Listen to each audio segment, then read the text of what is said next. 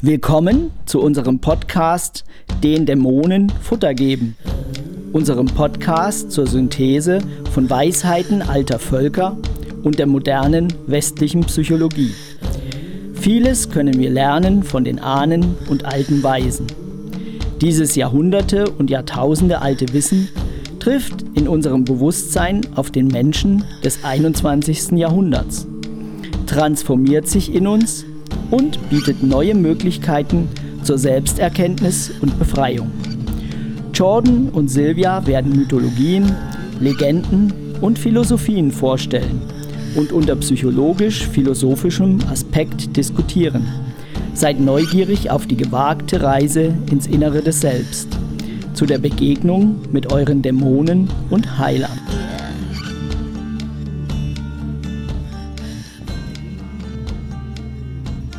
Hallo, ich bin Silvia Keide-Bayon. Ich bin Diplompsychologin und arbeite in Dresden und in Görlitz. Hallo, ich bin Jordan Rain. Ich bin Diplom-Philosophin und Soziologin und arbeite Vollzeit als Musikerin. Ja, jetzt haben wir diese sechs äh, Welten besprochen, diese sechs Bewusstseinsebenen. Und ich würde nochmal den Blick richten wollen auf diese Buddhas. Jede Welt hat ja äh, den eigenen Buddha. Das heißt, äh, wir sind nie allein, egal in welchem Bewusstseinszustand wir uns befinden. Da ist immer eine Kraft, die uns irgendwie unterstützen will. Wir neigen ja dazu zu denken, da ist keine Kraft, aber äh, doch, ja, in dem Lebensrat ist eine. Und die ist ja auch immer spezifisch, ja. Ähm, wenn ich mir jetzt äh, diesen äh, Buddha angucke, der da in der Hölle ist, der bietet reinigendes Wasser an. Und die Menschen werden ja gefoltert und gegrillt und es ist viel Feuer in dieser heißen Höhle, äh, Hölle und sie bekommen da Wasser angeboten, um sich zu kühlen und zu reinigen.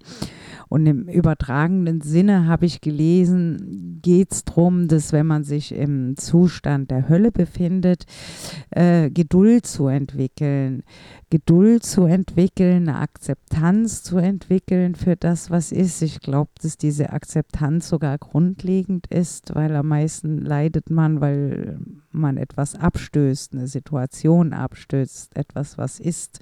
Und man denkt sich, das darf nicht sein, das darf einfach nicht sein. Äh, was weiß ich, ein Geliebter ist gestorben oder so, dann will man es nicht wahrhaben und es hält einen in der Hölle, weil man den Schmerz der Trauer vermeidet, wobei es doch günstiger wäre zu trauern, weil das das authentische Gefühl ist, ja. Und da Geduld zu entwickeln und die Akzeptanz, es ist jetzt so, äh, das äh, will, glaube ich, dieser Buddha hier mit darstellen, mit diesen kühlenden Wassern. Mhm. Und äh, ich glaube trotzdem, dass es nicht einfach ist, aus diesem Bewusstseinszustand rauszukommen. Ja, das, das erinnert mich an diese Idee von, von Taoism, Buddhism auch, wo äh, man sollte nicht äh, überschwommen von den Emotionen sein. Mhm. Und wenn man, äh, dass die Hölle ist heiß, das ist ein guter Symbolismus, weil Wirklich? man es ist so wie überfordert von der die, die Hitze, die Emotionen, die sind in dem Moment und du, du kannst die nicht abschaffen oder du willst dringend weg von denen. Mhm. Und das ist diese Mischung von die zu viel zu spüren und auch diesen dringenden Wille wegzulaufen. Und wenn das kalte Wasser kommt, es bringt dich ein bisschen Distanz, Abstand und äh, die Ruhe, dass vielleicht man kann diesen Emotionen erfahren, aber ohne dass die dich so schmerzen und dadurch, das wird zum Geduld mhm, führen. Genau, ich glaube, Schmerzen werden sie, aber tatsächlich diese Fluchttendenz. Man kann nicht fliehen aus der Hölle. Letztendlich ja. geht es nicht. Meine Süchte. Süchte sind ein gutes Beispiel, wie Leute versuchen zu fliehen. Und man dann, dann erkennt, wenn man die Süchtigen betrachtet, sieht man, naja, so richtig überzeugend ist aber diese Fluchtmöglichkeit nicht. Gar nicht. No, das ist no? die Sache. Es kommt immer zurück, aber es kommt zurück doppelfach. Ja, genau. Am nächsten Tag. Ja, genau. Und das, das ist der, der Übung. Also du musst, der Weg, die Weg raus ist durch. Das ist, glaube ich, eine gute Formulierung. Der Weg raus ist durch, mhm. dass man sich dann den Emotionen stellt, was weiß ich, der Partner ist verstorben, sich diesem Schmerz zu stellen und es nimmt auch Zeit in Anspruch. Also hier steht auch nichts davon, dass man hier zacki zacki rauskommt aus diesem Bewusstseinszustand. Und das ist le leider wie die aktuellen Welt hält es in, in, die Höhle auch, weil man denkt, man muss ganz schnell zurück zur Normalität kommen und eigentlich man muss sich erlauben, das zu ähm, betrauen, wenn genau. jemand gestorben ist. Du kannst nicht nach zwei Wochen zurück zu der Arbeit gehen und einfach verstecken ne, oder ablenken. Du musst einfach entscheiden, dass ich werde die Schmerz spüren und einfach ganz lang. No, und dann irgendwann ist das weg. Aber wenn wir laufen weg, es kommt zurück. Ja, dann kommt es ja. zurück, und zwar als Depression in der Regel. Yeah, yeah. Und insofern ist dieser Buddha mit dem reinigenden Wasser ein gutes Symbol eigentlich, ja. So ein bisschen Linderung, damit es vielleicht aushaltbar wird und äh, man durch diese Emotionen durchgehen kann. Ich bin enttäuscht von diesem Buddha, weil ich dachte, es wäre irgendwie eine sofortige Portal. ja, ich zeige, glaube. Zeige ich meine Kultur hier? Sofortige, volle Lösung. Genau. Neuseeland ist yeah. so lösungsorientiert. Ja, ja, ja, genau. Und ungeduldig. Ne? Eigentlich, unsere Kultur ist geduldig. Es ist nur das Le leider ist das mir nicht so eingeprägt worden. ja, aber so ein Portal, das würden sich die meisten wünschen. Und ich glaube, genau das ist das Ding, weswegen dann auch Suchtmittel gerne genutzt werden weil die Leute denken, naja, vielleicht ist das noch am ehesten hier, ja. Ja, es ist doch ein Portal, aber es führt direkt zurück. Ja, genau. ja. Ja, der nächste Buddha, der hier in dem Bereich der hungrigen Geister lebt, der wiederum hält ein Gefäß mit Nektar in den Händen. Und das äh, weist darauf hin, also dass Freigiebigkeit und sowas, Freigiebigkeit, Großzügigkeit aus dieser Welt rausführen. Also die hungrigen Geister sind ja nur immer gierig und sie bekommen nie genug. Und eigentlich geht es um eine paradoxe Intervention, das Gegenteil zu tun, nämlich freigebig zu sein. Da, das, yeah, das habe ich auch gelesen, die, die Tausend, dass ähm, wenn man diesen Mangelmentalität hat, erfährt man einen Mangel. Und wenn man diesen, diesen ähm, äh, wie wird das heißen auf Deutsch, das ähm, eine Genugheit Mentalität. Ja, äh, das, genügend, dass alles genügend, genügend ja, dass da alles ist. genügend da ist, dann eigentlich kommt noch mehr. Also wenn du schon diesen Glaube hast, dass genügend ist und genügend Wert, ähm, dann ist es, ist es ganz, ganz einfach, deine Sofa wegzugeben, ne? weil du weißt, es gibt, es gibt noch Sofas in der Welt und einer landet auf die Straße in deiner Gegend und Sperrmaltag, es ist, es ist viel einfacher. Ja, ja, ja. Aber ich neige dazu zu denken, mhm. dass das wird klappen in die westliche Welt, weil wir haben schon so eine Überflutung von Sachen, dass das, es kommt immer mehr Sachen, auf jeden Fall.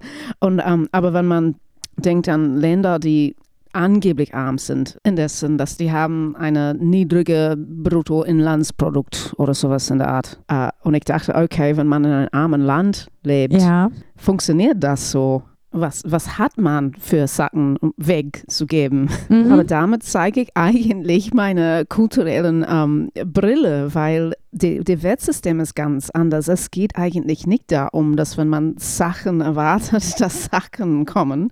Ähm, es geht um etwas ganz anderes. Man fühlt sich, als ob man alles hat, wenn man hat Sachen so wie Unterstützung von anderen und ähm, Freundschaft, Gesellschaft, Liebe und sollten, sollten Sachen, die sind nicht kaufbar oder verkaufbar. Und wenn man diese Mentalität hat, in diesem Szenario, ich fühle mich wohl, ne? also ich helfe gern anderen, ich habe Energie und helfe und Unterstützung von anderen, also gebe ich gern zurück. Ja. Und dagegen, wenn wir jemanden kennen, die nie hilfreich ist und immer eine saure ähm, Gesicht hat, ähm, dann helfen wir weniger gern. Also wenn man hat diese Mentalität, also ich habe ein saure Gesicht die ganze Zeit, weil keiner hilft mir, keiner mag mich, also ich helfe keine anderen. Eigentlich werde ich versuchen, anderen auszubeuten, um die Hilfe zu bekommen, was ich brauche. Und dann wundere ich mich, warum ich das Gefühl habe, dass alle wollen mich auch ausbeuten und es wird zum selbstbestätigte Theorie. Mhm. Anders gesagt, man bleibt in dieser Höhle, wo man fühlt sich, als ob es die ganze Zeit einen Mangel gibt. Ja, ja, genau. Äh, darauf weist dieser Buddha hier doch yeah. recht yeah, eindeutig yeah. hin. Also man kann es ja auch äh, ausprobieren, denke ich. Es ist eine gute Idee, das auszuprobieren, wenn man das Gefühl hat, man hat nicht genug paradoxe mhm. Intervention. Ich bin mal freigebig, mal Ja. sehen, was passiert. Ja, ja, ja. Probier's aus. Eigentlich davon habe ich auch ein Beispiel. Ich habe schon zu viel geredet, aber davon habe ich ein Beispiel von Leuten, die das ausprobieren. Ähm, ich war lange Zeit in Lübeck eine Straßmusikerin und was ich merkte war, dass die armen Leute geben immer mehr Geld und äh, die reichen Leute geben kaum Geld. Ähm, fa fast nie eigentlich. Und äh, einmal habe ich doch einen 50-Euro-Schein gekriegt von jemandem, das sah aus wie, als ob er nichts hat. Das ist interessant. Ja. Und das hört man ja auch immer wieder, dass oft die Ärmsten am freigebigsten sind, auch was Gastfreundschaft angeht. Und das kann ich auch nur bestätigen. Von Reisen und so waren manchmal Leute sehr arm und äh, die haben einem das, was sie hatten, Brot und Tee aufgetischt. So. Ja, um Teufels Advokat zu spielen, ne? die reichen Leute in dieser Art von Mentalität, die würden sagen, deswegen sind die arm, die Mhm. geben ihre Geld weg. genau. Na, aber diese Mentalität ist von sich selber arm. Das ist wie, ich, ich sammle alles für mich. Genau. Und die sind wirklich arm in andere Richtungen.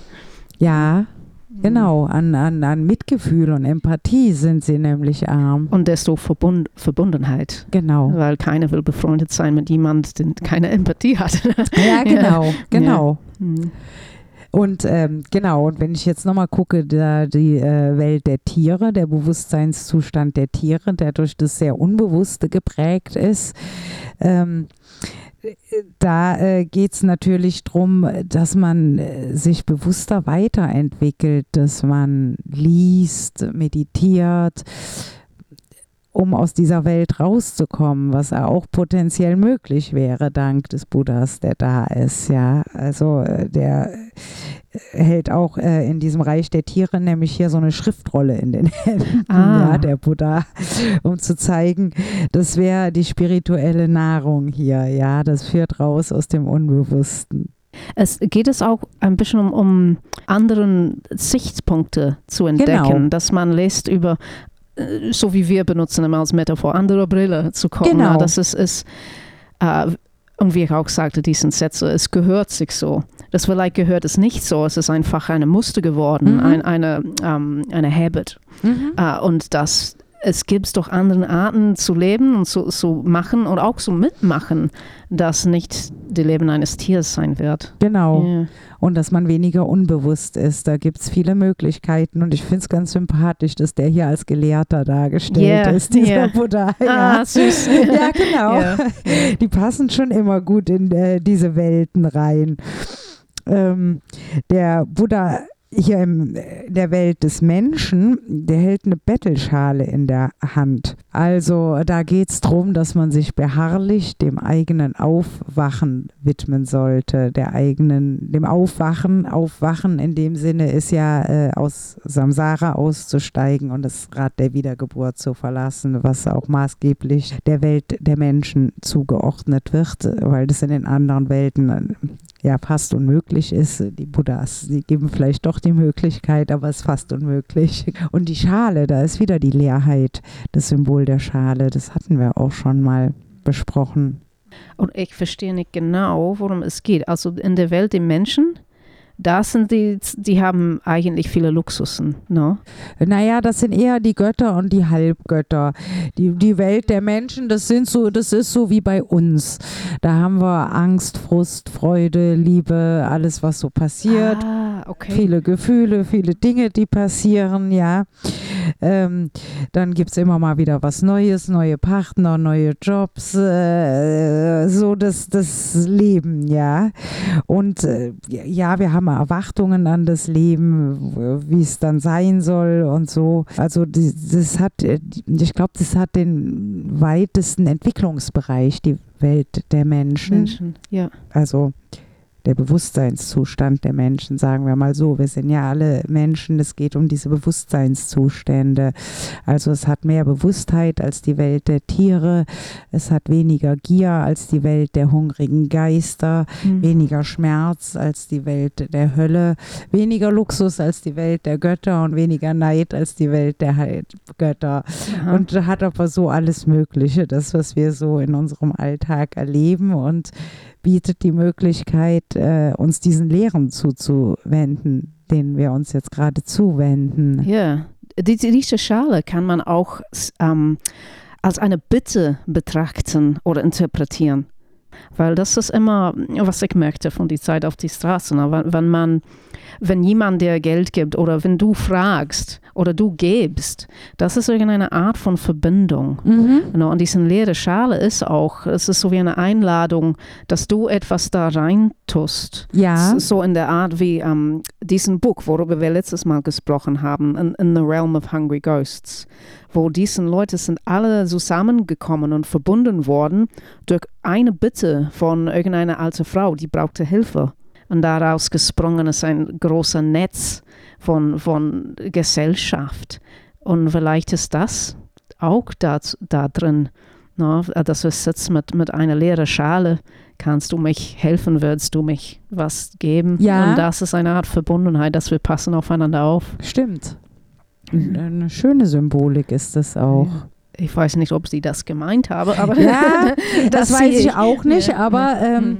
ich meine, schlussendlich ist es schwer zu sagen, was sie gemeint ja. haben. Letztlich ist es wie bei der Interpretation der Bibel, wobei das hier tatsächlich noch älter ist und es ja auch wenige Schriftsysteme gegeben hat zu dieser Zeit, weswegen das überhaupt auch nur aufgemalt worden ist, glaube ich, ursprünglich, damit die Menschen das überhaupt erkennen können. Und da können wir jetzt natürlich auch nur spekulieren, gewissermaßen, was die Symbole vor 3.000 oder 4.000 Jahren bedeutet haben mögen.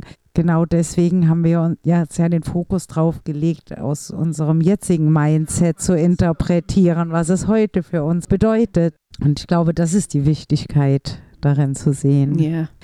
Ja, hier die Halbgötter ähm, da äh, läuft ja der Buddha auch in der Rüstung rum, weil die attackieren ja dauernd und kämpfen ja dauernd, sind ja äh, die, die dauernd im Krieg sind, weil sie neidisch sind auf die Götter und es auch immer alles nicht gut genug ist bei ihnen. Und ich finde es ja wirklich schön, dass der Buddha sich da auch eine Rüstung anlegt, damit die die Sprache auch verstehen, ja. Und zeigt aber auch schon die Tugend auf, um die es eigentlich geht, wenn man sich in diesem Bewusstseinszustand befindet, nämlich die Tugend des Wohlwollens Toleranz, ja, ähm, der Fehlerfreundlichkeit und auch den Kontakt zum eigenen Herzen wiederherzustellen und nicht darauf fokussiert zu sein, was der Nachbar hier jetzt mehr hat als ich hm. und zu sagen, oh, mein Nachbar hat einen Swimmingpool und ich nicht. Das ist ja, also da muss ich ja dem ein bisschen Schaden zufügen, dem geht es zu gut, kauft er sich auch noch ein neues Auto am Ende und ich habe keins. Ja, ja. Also dieses Wohlwollen, diese Wärme zu entwickeln, darauf weist dieser Buddha hin und äh, das im Kettenhemd. Schon interessant. Wow, ja. Yeah. Ich mag, wie du das ähm, gedeutet hast, dass äh, er muss in die Sprache von denen sprechen, um verstanden zu werden. Das ist, weil wenn jemand fängt an mit einem Krieg, ne, entweder du wirst getötet oder du musst irgendwie in die gleiche Sprache zurücksprechen. Ja, ja. die Symbolik ist ja sehr schön, wirklich.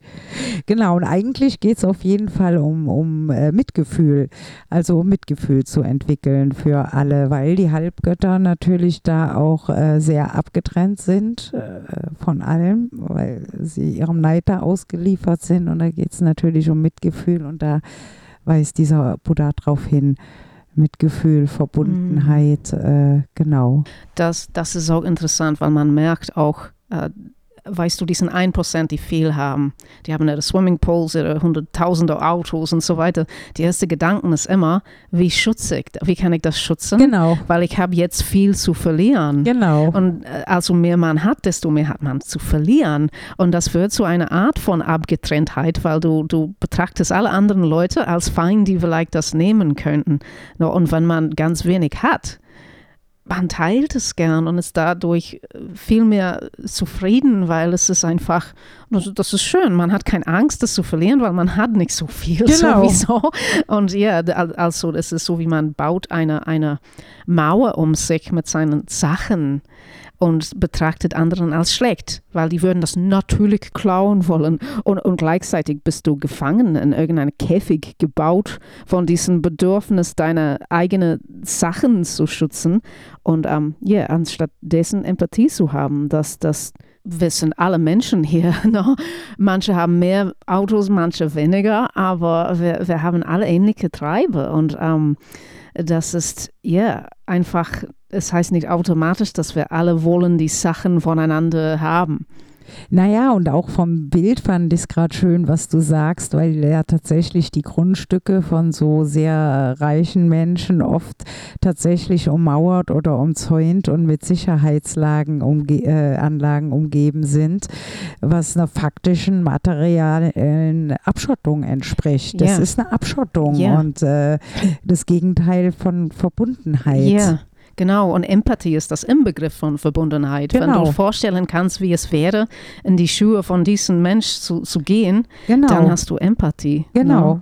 Anstatt erste Gedanken, ich schütze meine Sachen. Genau, genau. Ja. Ich meine, das geht schon über in dieses äh, letzte, ähm, dieses, äh, dieser Götterbereich. Die haben ja nun noch viel mehr als diese Halbgötter. Und äh, da ähm, dieser äh, Buddha, das ist nämlich äh, Avalokiteshvara mit seiner Laute. Es ist einer der bekanntesten Bodhisattvas, äh, also die, mit Mitgefühl. Und ähm, aber da geht es nicht nur darum, dass er denen da schöne Musik vorspielt oder sowas, sondern äh, er macht auf die Bedeutung der Meditation aufmerksam und dass Meditation wichtig wäre, dass sie hier auch mal das ganze Wohlfühlgehabe äh, nach hinten stellen, um sich äh, ernsteren Themen zuzuwenden, Ah. nachhaltigeren Themen. Ja. ja, das erinnert mich an den an die äußere Kreis, das wir noch nicht darüber Genau. gesprochen haben. Aber diesen, diesen kleine Affe, die geht nach irgendeiner Frucht, dann die nächste und eigentlich die alle schmecken gut. genau. Da kannst du end, endlos, ähm, oh- ohne Ende ablenken mit, mit die süßen Dingen, die leben, was die Genau. Gotten haben. Und das ist bei Aber den das, Göttern äh, die Krux. Genau, das ist die Krux. Also diesen Teil geht durch diesen Welt ganz häufig, nehme ich an. Genau. Na, und dass die Buddha führt etwas ein, das geht um diesen, diesen innere ähm, Stabilität, innere, äh, was ist das? Die innere Ruhe zu finden oder die innere Liebe anstatt die Liebe an was Neues und das, das sich immer ändert. Genau. Ja. Es geht tatsächlich darum, die innere Liebe zu finden, auch wieder die Verbindung und raus aus dem Ego-Ding zu kommen. Weil das Ego-Ding wäre ja einfach jetzt immer nur diesen ganzen Freuden da zu folgen und äh, ja, ist alles ganz nett und die anderen sind mir auch egal. ja, weil das Ego geht um ich will. Das heißt, Genau. ich hole etwas von draußen und bringe es zu mir. Genau. Anstatt von drinnen zu sagen, das bin ich und die Wärme fließt von mir aus zu dir. Das wäre Empathie zum Beispiel. Ja. Genau, Ja. genau. Ich meine, das ist spannend, weil das sind wirklich schon die Ansätze, wie gelingt es mir aus einem Bewusstseinszustand herauszukommen, möglichst wieder in den der Menschen reinzukommen, weil das ist ja der günstigste. Ja. Von dem Mhm. aus scheint es ja dann eher möglich sein, die Erleuchtung zu erlangen. Aber auch wenn wir gar nicht so weit gehen, dass es um eine Erle- Erleuchtung geht, ist ja schon klar, dass zumindest da die Hölle, die hungrigen Geister und die Tierwelt jetzt nicht so erstrebenswert sind. Und äh, da finde ich das bildlich doch sehr hilfreich zu sehen. Aha, da kann mir aber auch was raushelfen. Ne? Dauert auch vielleicht lange, dass ich jetzt hier bin, aber nichts ist ewig und äh, ich kann auch was tun, ja. Mhm. Mhm. Und da sind wir wieder bei der Bewusstheit, dass man die Bewusstheit, wenn man die fördert, dann gibt es bessere Möglichkeiten, auch zu einem erfüllten Leben zu kommen. Weil wenn man weniger bewusst ist, ist man mehr Opfer der Dinge, die passieren. ja. ja. Ich finde, das hast du schon gut erklärt. Es ist bloß nett zu wissen, dass wenn man denkt, dass man alles hat oder alles haben kann, es gibt doch noch, noch weiteres zu machen. Ja, sitzt genau. bequem, aber die Arbeit ist noch nicht gemacht. Und wenn wir dann auf die Mhm. zwölf Existenzebenen gehen, werden wir ja auch sehen, dass, wie wir gebunden sind an diese Existenz hier und dass es auch um die Geburt und den Tod und all das geht. Und dann hat man eine größere Perspektive, finde ich. Und dann erkennt man, es geht aber nicht nur darum, dass es mir, mir im Moment gerade ganz wohlig ist, sondern das alles hat einen tieferen Sinn und die Entwicklung geht viel weiter, viel weitreichender eigentlich. Ja. Eigentlich James Hollis, den ich, ich, ich liebe, ist ein Junge und, und er schreibt viele Bücher über den, den, den Mittel, Mittelpunkt des Lebens. Und er, er sagte immer, er wiederholt das, er wiederholt sich ein bisschen noch, aber er sagte, dass ähm, äh, der Sinn des Lebens ist nicht einfach fröhlich zu sein. Der Sinn des Lebens ist, dass die Leben was bedeutet für dich. Das ist Ja. doch schön. Und das, das muss nicht immer Fröhlichkeit treffen. Ja. Das ist auch die Sache. In der Welt, die Gotten, die haben diesen, diesen Fröhlichkeit, Ja. aber ist das bedeutend? Genau. Ja. Ich glaube, das ist ein wesentlicher Punkt und ich denke gerade in Paartherapien begegnet mir das oft, dass die Leute sagen, na, sie wollen äh, glücklich sein miteinander. Mm, Ja. Daran ist auch erstmal nichts auszusetzen. Es ist ja auch schön, wenn sie glücklich sind miteinander. Aber es geht halt nicht nur um das Glücklichsein, weil das bedeutet auch, dass wenn man dann wenn es eine schwierige Phase gibt, dass man dann die Beziehung beendet, weil Ja. da ist ja nicht mehr gut. Aber an der Stelle geht es aus meiner Sicht dann auch als erstes Mal um Weiterentwicklung. Und es mag ja sein, dass nach der Weiterentwicklung das vielleicht auch nicht mehr passt. Aber vielleicht passt es auch. Und äh, dass man diese schwierigen Zeiten zusammen reflektiert, bewusst reflektiert, das ist viel sinnvoller, als sich dauernd ja in so einer Wohlfühloase aufzuhalten, auch partnerschaftlich. Und die, die das tun, die da äh, so äh, miteinander leben, und es ist auch alles ganz gut, da entwickelt sich tatsächlich oft nicht viel. Es ist weniger Weiterentwicklung, persönliche Weiterentwicklung ersichtlich. Das merke ich auch, äh, dass wir haben diesen Fröhlichkeitsdrang, die Ja, Kultur, ja. dass wir suchen immer Fröhlichkeit. Und ähm, ich habe mich ähm, kürzlich ähm, gemeldet auf irgendeiner Dating-Site. Ne? Und ich erinnere mich, als ich das früher gemacht habe, das war in, in England, ne? also die Sätze war immer no baggage. Ich weiß nicht, ob ihr verstehen, was das heißt. Kein baggage Gepäck? kein Gepäck. Und das ist eine Metaphor für, ich will kein Mensch haben, die irgendein Problem hat. Und ich habe mich immer gedacht, okay, diese Leute, die haben meine Eltern damals, was 35 vielleicht, wenn die haben gar keine Probleme erfahren oder gar keinen äh, komischen, psychischen Dingen, da- die haben nicht gelebt. Wie, Mhm. langs, wie langweilig ist das? Ne? Das die haben stimmt. bestimmt nur an der, Firma von der Vater gearbeitet, nie ein Problem lösen müssen. Und, äh, aber da, dadurch habe ich gesehen, die Al- Leute wollen etwas bequem und angenehm. Ja, Und, und für mich ist es so wie, äh, willst du eine, eine Drinking Buddy oder willst du eine Partner? Weißt du, eine Drinking Buddy ist jemand, womit du einfach saufen gehst. Und dann dabei ist man immer fröhlich. Und dann, wenn ich das schreibe, was sind die drei wichtigsten Dinge in einer Beziehung, wo alle anderen haben, oh, fröhlichen Dingen zu teilen, es ist, nee, dies, diese Entwicklung Ja. Zu unterstützen. Und das wir, ich glaube, James Hollis wird dazu stimmen. Weil der, der ja. Fröhlichkeit, nee, und das ist auch die Sache, sofort als dein Partner landet im Rollstuhl. Na, und du, du kennst die oder der ganz, ganz lang und ihr habt so eine auch intellektuelle Beziehung und dann du sagst, ey, weißt du, das ist so viel Arbeit, ich bin nicht Genau. mehr die ganze Zeit fröhlich. Tschüss. Ja, Na? ich melde mich auf so einer Dating-Seite an und schreibe da Äh, No genau, Baggage no drauf. baggage, genau. Ja, Das ist genau. no baggage. Ich wollte eigentlich schreiben, Baggage ist okay. auch über 20 Kilo. Sehr sympathisch. ja, es ist fast ein bisschen erschreckend und ich denke mir, äh, die Krisen, die sind natürlich ein totaler Entwicklungsmotor. Also es ist ja, das wünscht sich ja nur keiner eine Krise und ich wünsche mir auch nie eine und wenn ich drin bin, will ich auch, dass sie wieder weg ist. Aber entwickelt habe ich mich durch meine Krisen, die ich erlebt habe. Das ist Fakt und jemand, der weniger oder nur sehr leichte Krisen durchlebt, der kommt niemals an den gleichen Punkt. Also es bestimmt natürlich das Leben auch ein Stück weit, wie man damit umgeht, was man sich sucht und ja, was das Ziel ist. Aber wem es um Entwicklung geht, äh, der dürfte eben mit dem Gepäck schon klarkommen, was da der andere hat, weil es wieder eine Chance der Weiterentwicklung birgt. Ja, genau.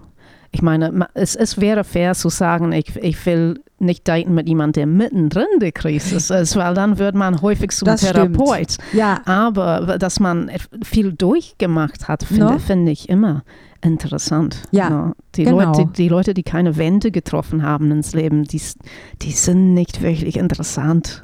Die sind bestimmt nett. No? So, Ja. Entschuldigung, ihr Leute, die keine Wente getroffen haben. Aber ich schätze, ihr würden nicht diesen Podcast zuhören, wenn ihr keine Wente getroffen hätten. Ja, vermutlich. Ich würde es auch fast vermuten. Ja. Vielleicht kriegen Ja. wir Rückmeldungen. Wir Ja, ja. genau. genau. Willst du McDayton? Ich habe 20 Kilo Gepäck. Ja, also eigentlich diese Krise nochmal als Chance zu begreifen, ähm, ist doch ein guter Abschluss zu diesem Teil unseres Podcasts, denke ja, denke ich, mir oder? auch. Ja. Genau. Ein, ein bisschen Zeit zu geben für die Leute, die- noch nicht zu ändern sind. Genau. Und, viel Glück wirklich, weil das ist, wie du sagst, das ist, das ist immer, das ist die schwerste äh, Weg äh, durchzugehen, um Mhm. interessant zu werden. ja. Genau. Mhm. Gut, bis zum nächsten ja, Mal. Danke fürs Zuhören. Bis dann. Tschüss. Tschüss. Vielen Dank fürs Zuhören. Wenn Sie uns unterstützen wollen, können Sie uns finden auf Patreon unter www.patreon.com-dämonen füttern.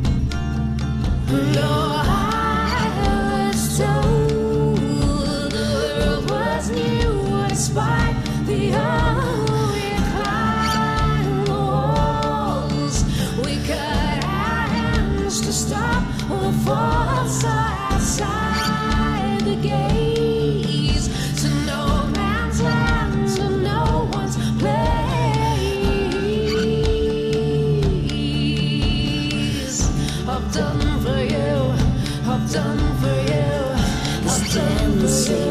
Acquired and feed will bleed when bones are tied. To circles pink and blue, they move at opposites and rules and the voices should be straight from that so smooth and cold as crazy.